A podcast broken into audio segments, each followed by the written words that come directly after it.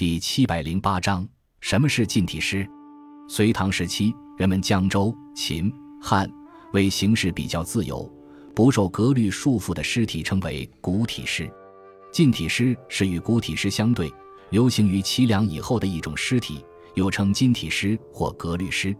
它根据汉语一字一音、音讲声调的特点和诗歌对音乐美、形式美、精炼美的特殊要求而产生，分为绝句、五言四句、七言四句。和律诗五言八句、七言八句，其中律诗还包括排律及十句以上的律诗。它以律诗的格律为基准，讲究平仄、对仗和押韵。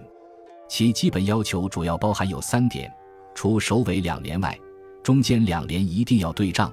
一般绝句不受这个要求束缚，必须讲究平仄。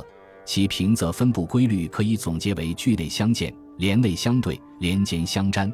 律诗是平起还是仄起，是平收还是仄收，都要看第一句第二字和该句末一字。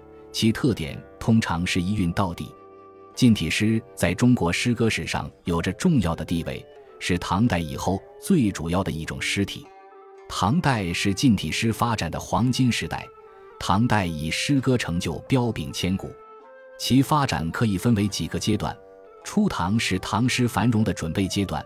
诗歌的内容从宫廷台阁开始转向关山大漠，诗人也从帝王贵族的文学侍从扩大到一般的文人。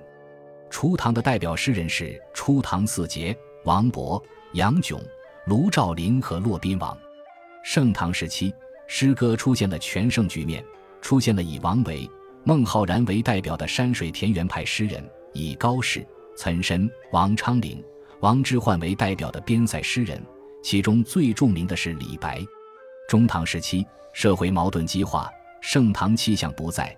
这一时期的代表诗人是杜甫和大历十大才子。杜甫的诗表现了战乱给人民带来的苦难，被称为诗史。大历十大才子的诗歌华美雅丽，偏重技巧，风格柔靡。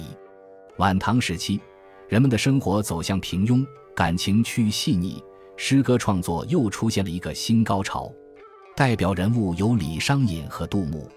宋朝以后，近体诗继续发展，但成就已经无法与唐朝相比。